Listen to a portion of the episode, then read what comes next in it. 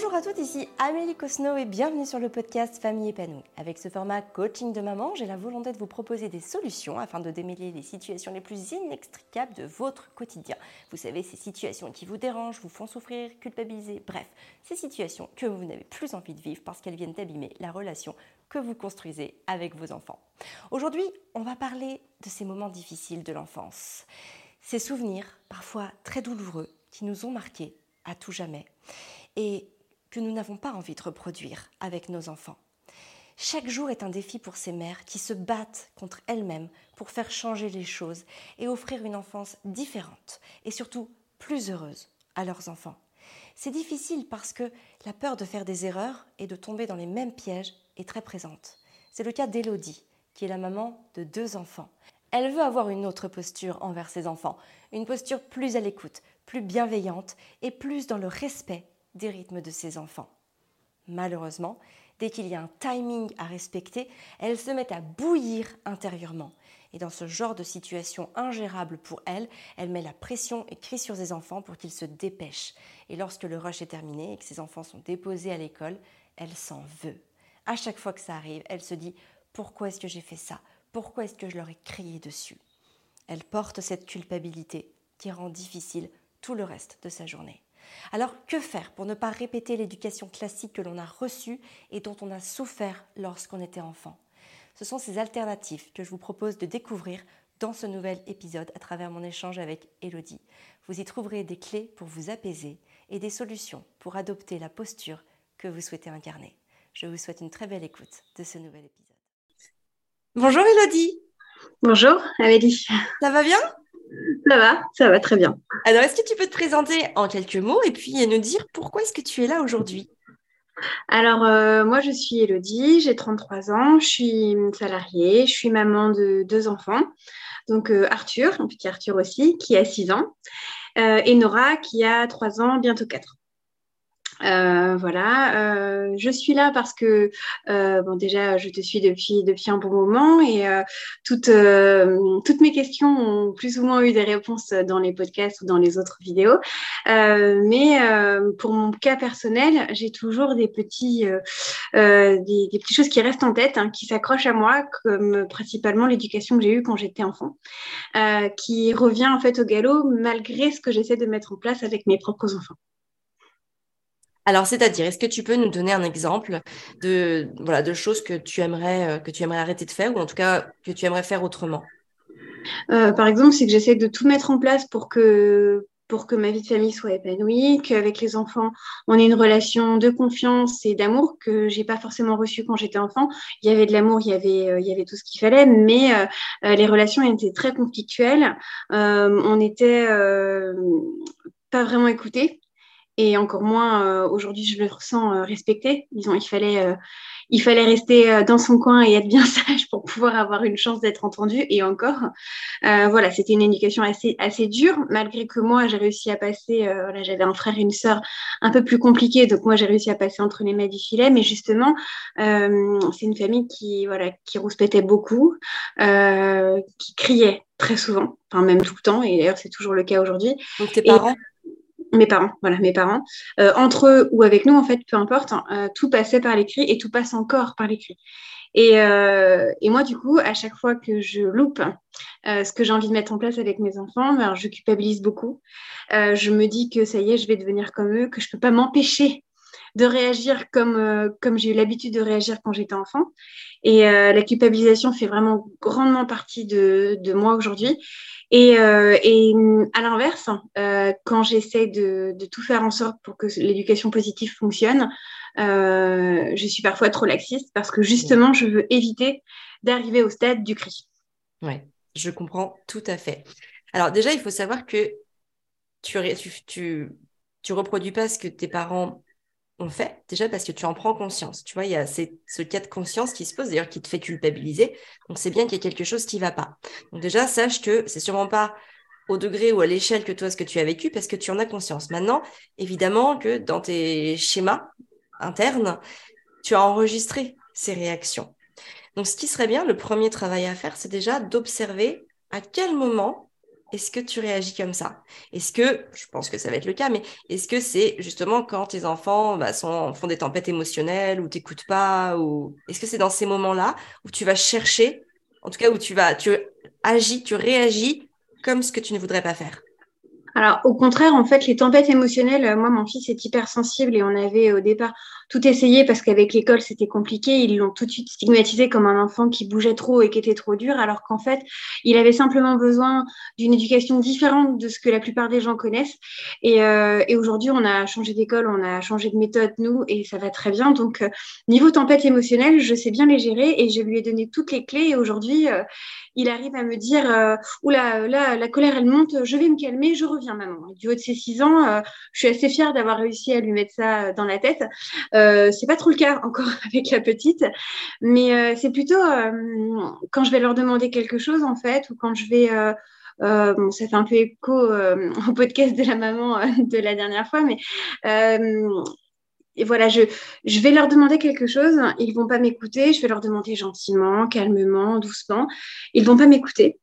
Euh, et moi, en fait, dans ma tête, tout de suite, je me dis, mais ils se rendent pas compte qu'ils ont la chance d'avoir une maman qui, qui va doucement, qui leur parle gentiment. Et moi, j'ai pas eu ça, et eux, ils ont ça, et pourtant, ils me poussent à bout. Et j'avoue que des fois, euh, bah, moi, ça me met en colère, en fait. Et c'est là que j'explose. Mmh. Ok, ah ok, je comprends.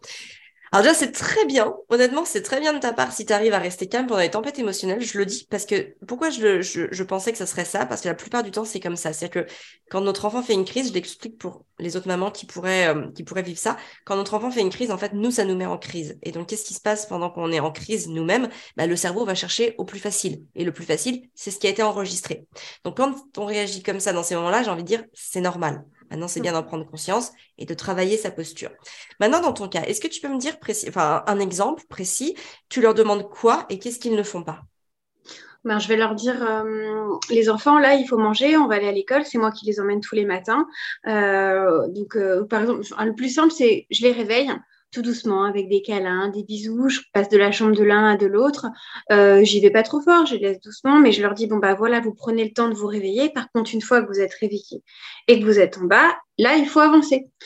Et, euh, ils vont euh, voilà, faire les clowns. Alors c'est super, ils s'entendent bien, mais la petite fait clown régulièrement et le grand va, au lieu de manger, il va rigoler à ses blagues ou il va euh, tergiverser, il va attendre. Et là, je lui dis, Arthur, une fois, il va falloir qu'on parte. Je suis désolée, mais la maman, tu sais que le matin, c'est un peu difficile pour elle, surtout certains matins où je sais que la circulation est plus compliquée. Donc je lui dis, écoute, là, il va falloir qu'on y aille.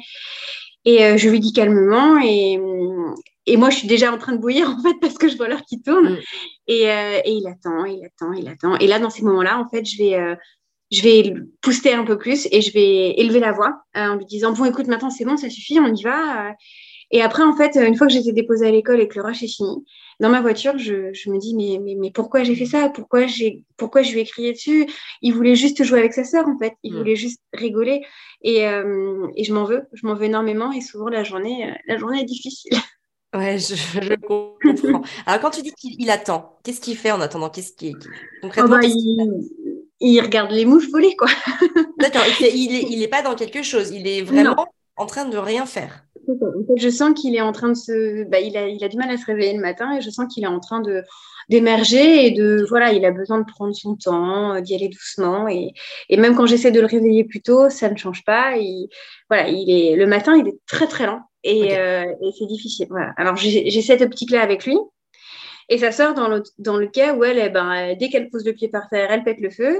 Et, euh, et elle, ben, elle, va, elle va vouloir faire le clown, le faire rire, elle va vouloir euh, jouer, enfin, elle va vouloir tout faire sauf se préparer pour aller à l'école. Normal, j'ai envie de dire. Ça reste des enfants à peu près normaux.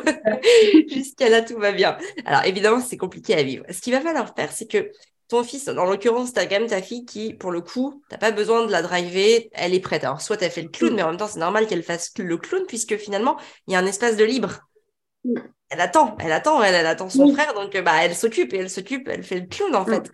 Donc, euh, donc, il y aurait plusieurs options. Soit tu l'installes directement à table, en tout cas, tu lui dis, tu me dis, elle, elle va avoir 4 ans, c'est ça? Oui.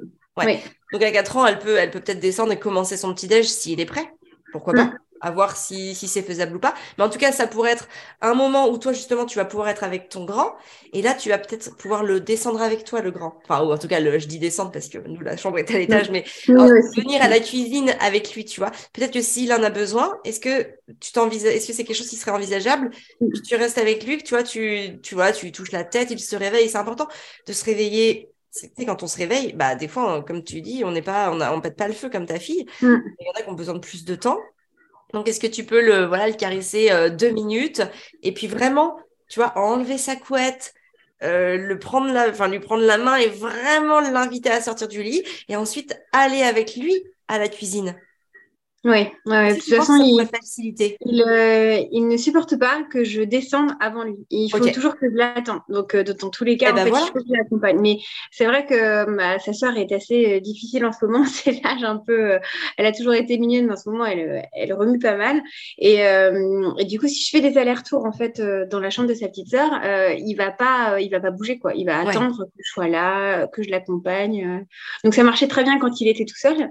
Mm. Mais, mais aujourd'hui ça devient, ça devient un peu compliqué. Quoi. Et, et sa petite sœur, est-ce qu'elle peut aller toute seule en bas à la cuisine?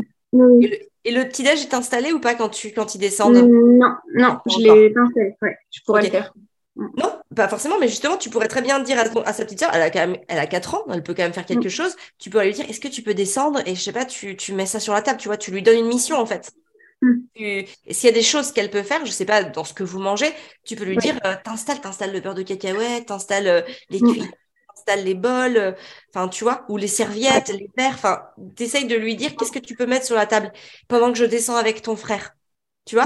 Comme ça, voilà, elle, c'est géré, elle est missionnée, elle a sa mission, elle descend. En plus, elle risque d'être très contente. Enfin, il y a des chances qu'elle soit. Ça va pas sortir dans tous les sens, quoi. Mm. Voilà. Si non, parce qu'elle va être cadrée. Tu vois, tu vas la cadrer. Tu vas dire, ok, toi, tu fais ça. Moi, je, moi, je, je suis là avec, euh, avec. Comment il s'appelle ton grand? Ah oui, Arthur, bah oui. Moi, je suis là avec Arthur et, euh, et on descend ensemble parce qu'il a besoin d'un petit peu plus de temps pour se réveiller. Et puis, tu vois, Arthur, tu peux rester avec lui. Et puis, bon, il faut quand même que ça aille un peu vite parce que, en effet, il y a le temps. Puis il y a aussi la petite sœur qui est en bas qui va pas rester un quart d'heure toute seule. Et donc là, tu vois, tu peux lui dire, euh, plutôt que de lui dire, Arthur, euh, il faut qu'on il faut qu'on aille manger, il faut se dépêcher parce qu'après il y aura les bouchons, puis il faut être à l'heure à l'école, etc. Bon, ça fait beaucoup de choses. Tu peux juste lui dire, est-ce que tu as faim? Hum. Tu vois, est-ce que tu as faim? Là, euh, alors s'il te répond non, peut-être qu'il n'a pas faim. Est-ce qu'il n'a pas faim? Est-ce que ça peut Est-ce que possiblement il peut te répondre non? Souvent, c'est comme ça, en fait. Je lui fais un peu la bande-annonce du petit-déj pour essayer de le, le motiver. Et euh, alors, c'est ça, c'est comme ça que sa soeur, en fait, se lève très tôt. Enfin, se lève tôt. Se lève quand je viens la réveiller parce que dès que je lui dis, est-ce que tu as faim? Est-ce que tu veux ton biberon? Elle me dit, ah oui, oui. Donc euh, là, elle se lève tout de suite. Et euh, Arthur, je crois qu'il m'entend même pas, en fait, quand je lui Mais il a faim ou pas le matin? Est-ce qu'il a envie de manger? Oui. Parce que sinon, l'option, ce serait de lui dire, OK, tu, restes, tu peux prendre plus de temps pour te réveiller, du coup, tu sautes le petit-déj et tu manges une banane ou une pomme dans la voiture, tu vois. Il a faim. Il a faim. Il, a faim. il veut manger son petit-déj. Oui. Bon, alors, si tu sais que la réponse va être oui, d'ailleurs, j'ai envie de dire, même si elle était non, bah, c'est OK, tu peux très bien lui dire, OK, bah, tu peux rester un peu plus au lit et tu mangeras une pomme ou une banane euh, dans la voiture, enfin, ou en tout cas sur le chemin. Mais s'il te dit oui, très bien, tu dis, bah, est-ce que tu as faim? Oui, eh ben, viens, on y va ensemble tu vois Et du coup, il a engagé, il a dit oui. Il a déjà mis un pied devant, finalement, c'est un pied euh, verbal, mais il, s'est quand même engagé. Et donc après, toi, tu as pu le cueillir et dire, bah, tu viens, on y va ensemble. Et là, encore une fois, il peut pas dire non, puisqu'il a déjà dit oui avant. Donc, tu vois, il faut vraiment l'amener à ce qu'il puisse t'aider à faire ce que tu as besoin qu'il fasse. Mm.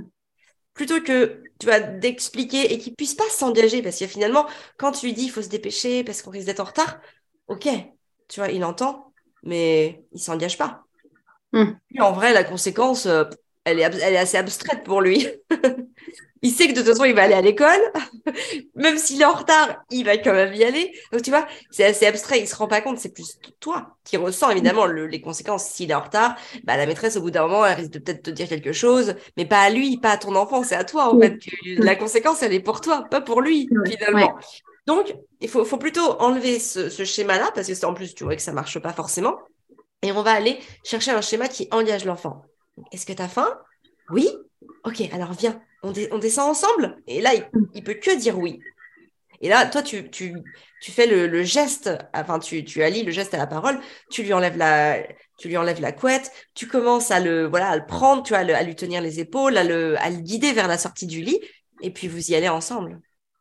Ok. Mm. Ça, c'est, ça, c'est important. Et la deuxième chose euh, que tu m'as dit, ça concernait le. Alors, il y avait la culpabilité, mais bon, ça, du coup, si ça se passe de cette manière-là, euh, je pense que tu vas moins culpabiliser parce que tu vas rester dans un schéma positif. La deuxième chose, c'est, tu me disais que tu avais tendance à tomber dans le laxisme à certains moments. Et ça, ça aussi, c'est vrai que par peur que notre colère se transforme en violence, on peut être amené à être laxiste, c'est-à-dire à dire oui, à céder, en d'autres termes, parce qu'on ne veut pas tomber dans ce qu'on appelle l'autoritarisme. Ça te parle? Ah bah oui, beaucoup, oui. Alors, dans ces moments-là, c'est très important de savoir que la parentalité positive, la parentalité bienveillante, c'est pas laisser faire tout aux enfants, et notamment les laisser euh, transgresser les règles. Ça, c'est du laxisme. À un moment, quand il y a une règle, il faut qu'elle soit respectée. Et si l'enfant n'est plus dans le respect des règles, c'est notre devoir, c'est notre rôle de rappeler à l'enfant quelle est la règle. Est-ce que tu peux me donner un exemple quand tu tombes justement dans ce laxisme? Qu'est-ce qui s'est passé? Quelle a été la situation? Euh, L'exemple que j'ai en tête, là, ce qui me vient tout de suite, c'est euh, ma fille le matin quand je la dépose à l'école. Euh, donc Nora est très charmeuse. Donc quand je la dépose, même si je me suis fâchée avant pour qu'elle se dépêche et qu'elle monte dans la voiture, quand j'arrive à l'école, il faut qu'elle me fasse plein, plein, plein de câlins. Alors que son père la dépose devant la porte, il lui dit au revoir, elle nous demande de lui faire un petit cœur à la porte et elle s'en va. Et il s'en va et ça se passe bien. Mais quand c'est moi, euh, elle me demande quatre câlins, il faut que j'attende qu'elle fasse un petit dessin que j'emmène à l'école. Ensuite, je fais un cœur, elle ressort, un deuxième cœur. Et en fait, devant tous les parents, à chaque fois, je me sens, je me sens pas bien parce que je me dis à chaque fois, en fait, je lui réponds oui parce que je me dis elle a besoin en fait que maman vienne euh, euh, lui faire un câlin avant qu'elle parte à l'école. Euh, et du coup je au bout d'un moment au bout du cinquième câlin j'en ai marre et je lui dis bon écoute maintenant ça suffit. Et là je j'ose le ton et je me fâche et, voilà en fait je, je, réponds oui tout le temps et je passe de répondre oui à la colère en me disant bon écoute tout le monde nous regarde je vais être en retard ça suffit quoi. Mmh. ok Ok, alors ok, je, vois ce que tu veux dire. C'est pas le laxisme auquel je m'attendais dans le sens où c'est pas non plus une règle euh, qui est transgressée. C'est juste qu'elle a, elle a un gros besoin, elle a un besoin de te faire un câlin et que toi, il y a un moment, il faut que ça s'arrête. C'est bien ça? Alors après, un besoin, euh, elle est très comédienne. Alors on a toujours du mal à savoir si c'est un besoin ou si elle pousse, elle nous pousse dans nos retranchements. Et, euh, et voilà. Donc là, c'est un exemple de laxisme là, que pour moi j'avais, mais j'en mmh. ai, j'en ai des tas d'autres avec elle. Elle me pousse tout le temps pour transgresser les règles en fait en ce moment. Ok. Alors très clairement, comment ça se passe? Tu la déposes dans sa classe ou au portail? Dans sa classe. Ok. Donc il y a un moment en fait, il faut que tu lui dises, c'est le dernier câlin. On se fait un gros câlin. Tu veux qu'on compte jusqu'à combien? Elle, c'est, je sais pas, elle va peut-être te dire euh, à 4 ans, elle va pas te dire 200, tu vois. Elle, elle va te dire un chiffre compris peut-être entre, entre 1 et 10. Et donc, en fait, encore une fois, tu l'engages. OK, on compte jusqu'à combien?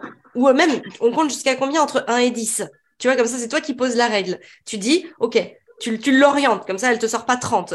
Et donc là, tu lui dis, OK, elle va te dire, je sais pas, elle te dit 5. OK, on compte jusqu'à 5. On se serre très fort, le plus fort possible. Et ensuite, je pars. C'est OK? Et tu vois, encore une fois, tu l'engages. Donc là, vous comptez à 5, tu joues le jeu, tu, tu, joues le jeu, tu comptes à 5, vous vous serrez très fort, et à 5, tu pars. Mais il faut pas que je revienne. C'est ça qui est dur. Non, tu reviens pas. Tu reviens pas. Et surtout, là, tu peux. Bon, déjà, j'imagine qu'il y a des. Enfin, il y a, il y a ces éducateurs qui sont là, qui vont peut-être aussi on va dire aller la chercher. À un moment, je ne sais pas comment ça se passe euh, pour le dépôt, mais euh, j'imagine que les, les, instituteurs, les institutrices sont là. Oui. Oui, ils sont là, mais ils sont avec euh, plein d'autres enfants. Enfin, c'est le moment un peu de flottement euh, dans la classe. Il y a des enfants qui pleurent euh, pour lâcher leurs parents. Donc souvent, c'est pas la mienne. En plus, comme ils savent qu'elle est plutôt plutôt cool, voilà, ils, surveillent parce qu'ils savent qu'elle aurait tendance à s'échapper, à me suivre. Mais ils vont pas. En fait, ils savent qu'il va pas y avoir un gros chagrin derrière. Donc c'est pas la petite fille vers qui ils vont aller tout de suite, quoi. Ok. Donc là, très clairement, par exemple, quand il se passe ça et que du coup, bah, il y a un moment, tu pars de toute façon. Donc, comment est-ce que ça se passe? Parce que quand tu dis, OK, je, je cède, OK, mais dans les faits, vu qu'il y a un moment, tu vas quand même partir, pourquoi est-ce que tu as l'impression de, de céder? Parce qu'en fait, euh, je, la, je, la, vois ressortir de la classe, me rattraper dans le couloir et me et en fait, euh, des fois, elle, elle, sort jusque dans la cour en fait pour, euh, pour me rattraper. Ok. Elle va jusque-là. Et c'est là que la maîtresse, en fait, aussi la rattrape et se fâche en lui disant Écoute, maman, t'as déjà fait plein de câlins. Et en fait, moi, euh, comme j'ai pas vraiment connu ça, c'est ce lien, en fait, avec ma mère, quand, quand elle fait ça, bah, je veux retourner lui faire un câlin parce que je me dis Elle en a besoin.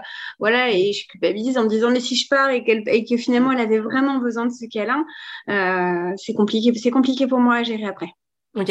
Alors dans ce cas-là, ce que tu pourrais faire dans ces moments-là, tu vois, c'est de lui dire, ok, donc on compte jusqu'à, euh, on compte aller, est-ce que on, tu vois, dis-lui un chiffre, voilà, elle compte jusqu'à, par exemple, 5. Euh, vous faites ce câlin, et en fait, ensuite, tu lui dis, et qu'est-ce que tu veux faire maintenant tu vois, et même tu peux le dire en amont, tu peux lui dire, écoute, est-ce que, ce que je te propose, tu lui expliques comment ça va se passer. Tu lui dis, écoute, ce que je te propose, c'est que on se fasse un gros câlin, un dernier gros câlin, et ensuite tu vas faire quelque chose et je te regarde y aller. Est-ce que c'est OK pour mmh. toi? Et tu vois, là, du coup, tu vas l'accompagner du regard vers son activité. Elle va peut-être se mettre, je sais pas, un puzzle, un livre, elle va aller aux poupées. Enfin, j'imagine qu'il y a plusieurs univers dans, la classe. Elle va aller quelque part. Et en fait, toi, tu vas l'accompagner du regard. Donc, vous, vous faites ce câlin. Voilà. Ensuite, elle va là où vous avez convenu qu'elle allait. Donc, elle t'a dit, je sais pas, je vais aller aux poupées, par exemple. OK, elle va aux poupées. Tu la regardes aller aux poupées. Une fois qu'elle arrive aux poupées, normalement, ça devrait pas durer plus de quelques secondes. Et là, tu pars. Et tu peux lui faire un coucou. Et, et et du coup, là, normalement, elle devrait pas te suivre puisque ça y est, elle est dans la classe, elle a pris une activité en main, c'est resté, euh, c'est resté euh, bienveillant, c'est resté euh, ferme aussi parce que du coup, tu as imposé le truc. Et là, tu peux partir sereinement. Elle devrait pas te, elle devrait pas te courir après. Mm. Si elle te court après, là, j'ai envie de dire, tu peux aussi peut-être en parler à la maîtresse, lui dire, bah écoutez, voilà, moi je suis partie, elle était sur quelque chose. Il faut aussi que vous mm. puissiez, si vous voyez qu'elle part, c'est peut-être aussi au rôle de la maîtresse de la retenir. Mm. Bah, souvent, souvent, en fait, je, sens qu'elle est tiraillée entre me faire un câlin, me dire au revoir et euh, aller jouer avec ses amis, euh, mmh. dessiner principalement. Et donc, euh, je pense qu'il y a des moments où, quand je lui dis au revoir, elle ne se rend même pas compte. Elle, euh, et c'est pour ça qu'au moment où je pars, elle se dit oulala, oulala, oulala, maman ne m'a pas dit au revoir. Et c'est là qu'elle me dit, en fait, elle va faire son activité, elle va tout de suite aller dessiner, dire bonjour à la maîtresse. Et puis, euh, elle me dit, attends, attends, je dessine, parce qu'en fait, elle a envie de me faire un câlin, mais elle a envie de finir ce qu'elle est en train de faire. Et, euh, et elle est tiraillée, en fait, entre, entre ce qui va se passer et ce qu'elle a envie de faire. Et, euh, et, moi, du coup, bah, j'attends. j'attends bah oui. souvent, j'attends. Bah oui, mais j'entends. Mais c'est pour ça qu'il faut que tu lui dises, je te regarde et je pars. Mm. Tu vois, et qu'elle comprenne bien le processus de ce qui va mm. se passer. Et en fait, c'est pareil pour tout. À chaque fois, en fait, une règle, bah là, notamment, ça peut devenir une règle. Tu vois, on se fait un câlin, je te regarde aller à ton activité et je pars. Et il faut mm. que, alors peut-être que la première fois, ça va pas se passer comme ça parce que elle va devoir s'habituer. Elle va devoir s'habituer au fait que, ok, il y a une règle là. Tu sais qu'un peu comme une, un peu comme une routine. On se fait le câlin, je vais à l'activité, maman me regarde, un petit signe de la main et elle part. Et tu vois, il va lui falloir mm. peut-être euh, une semaine ou deux pour que ça, ça se mette en place parce qu'elle a besoin de vérifier que ça se passe toujours pareil. Et en fait, finalement, c'est ce cadre qui va la rassurer d'ailleurs parce qu'elle saura, elle va intégrer que ça se passe comme ça. Ça va devenir son habitude, mais évidemment, il faut laisser quelques, quelques jours d'école pour que ça devienne évidemment cette habitude. Mais toi, tu dois rester constante. Et en fait, c'est pareil avec toutes les règles. Toutes les règles qu'on met en place, il faut que l'enfant comprenne que ça, qu'il y a une constance en fait et que ça ne se passera pas autrement. D'accord. Et il faut du coup trouver bah, des routines. Moi, j'aime bien avoir des petites routines. Ça, c'est une routine, mais tu vois, ça dure, euh, ça dure euh, deux minutes, même pas, ça dure une minute, mm. cette routine-là. C'est tout petit. C'est voilà, on se sert très fort, on fait le câlin. après, tu peux choisir ce que tu veux. Je te donne un exemple spontané qui m'est venu, mais ça peut être autre chose. Mais voilà, tu voilà, il y a, ce câlin, donc on se contient, on se, on se, on se serre très fort. Ensuite, il y a le l'accompagnement du regard et on part. Et tu vois, c'est des petites choses comme ça qu'il faut que tu mettes en place au quotidien sur tous les moments où tu as peur de tomber dans le laxisme. C'est dans le moment où tu penses que tu vas céder et qu'il va y avoir bah, un comportement mm. gênant ou une règle qui va être transgressée. D'accord. Tu vois? Et c'est notre rôle bah, de faire respecter les règles, tu vois. C'est important que, même si là, alors là, c'est pas une règle dans le sens où, euh, tu vois, il n'y a pas eu euh, transgression mm. de quelque chose de, on va dire, de très important, de, qui va toucher le respect ou l'intégrité des autres euh, personnes. Mais en l'occurrence, par contre, c'est important dans le sens où bah, si tu veux que la journée se passe bien, que tu sois pas en retard à ton travail derrière, tu es obligé que ça se passe comme ça. Donc finalement, ça devient presque une forme de règle, même s'il mm. peut y avoir une certaine souplesse. Euh, voilà, c'est quand même, il y a un moment, il faut que tu partes et il faut que ça se passe bien. En fait, c'est un, schéma, là c'était un exemple, mais c'est un schéma qui se répète pour tout parce que eh oui. même quand on, va, quand on va faire les magasins ou autre, j'en suis à ne plus vouloir aller avec elle parce que mm.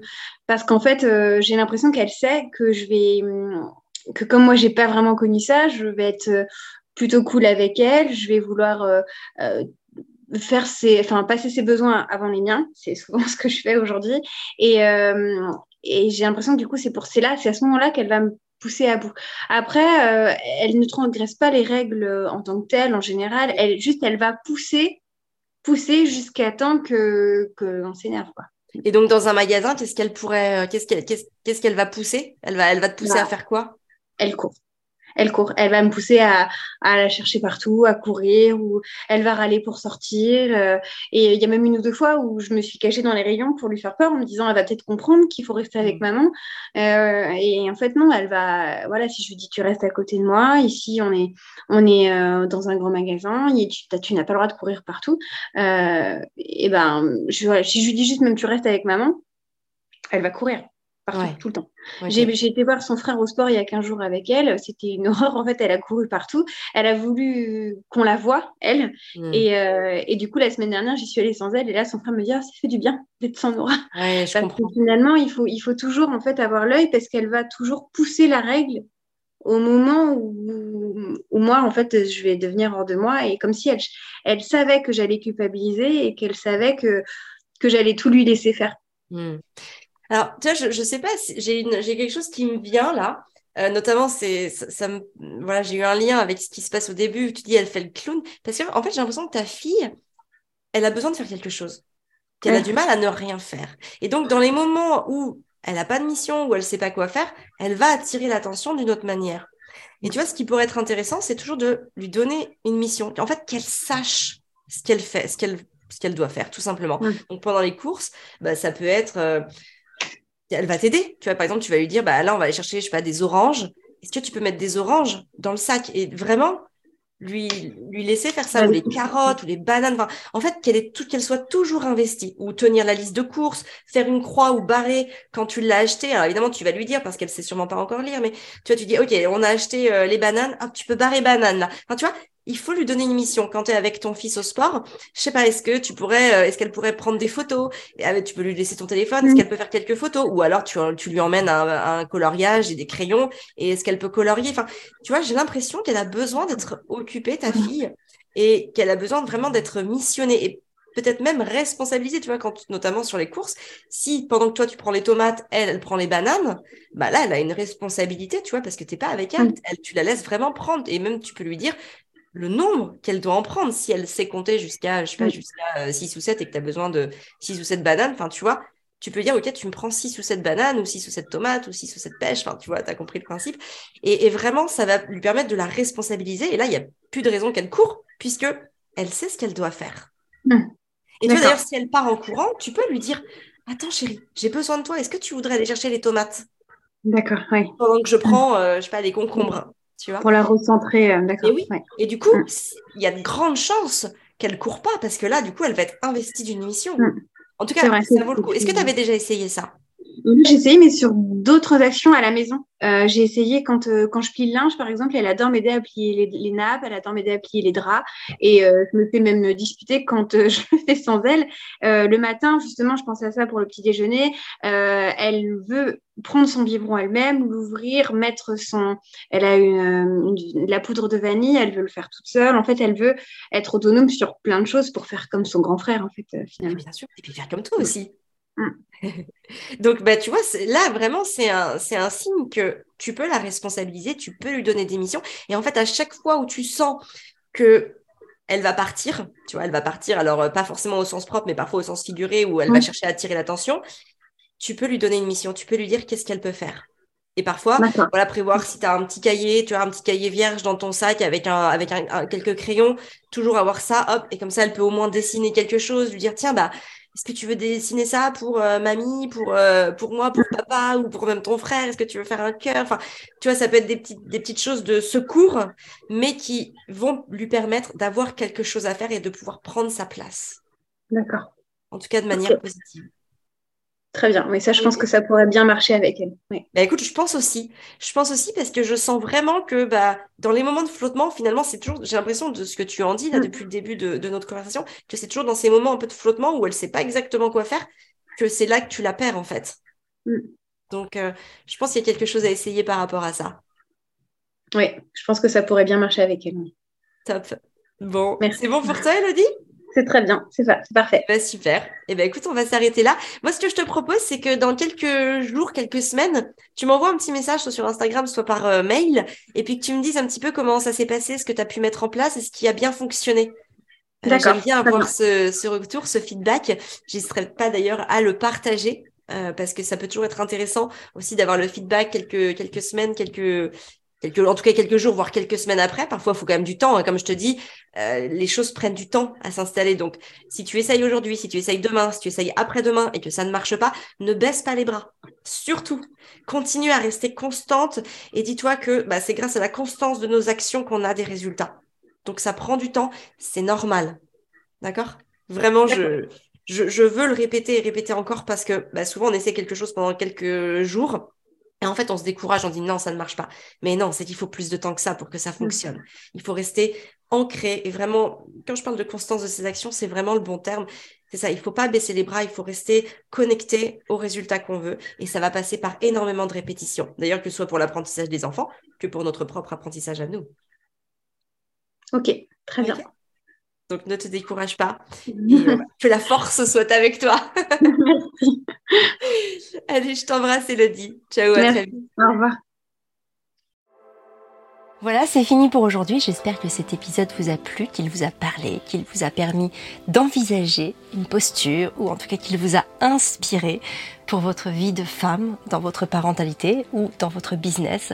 En tout cas, voilà, j'espère que vous aurez à cœur de partager cet épisode auprès d'amis, de proches, de sœurs, de mères qui ont besoin d'entendre certaines choses que vous avez entendues aujourd'hui.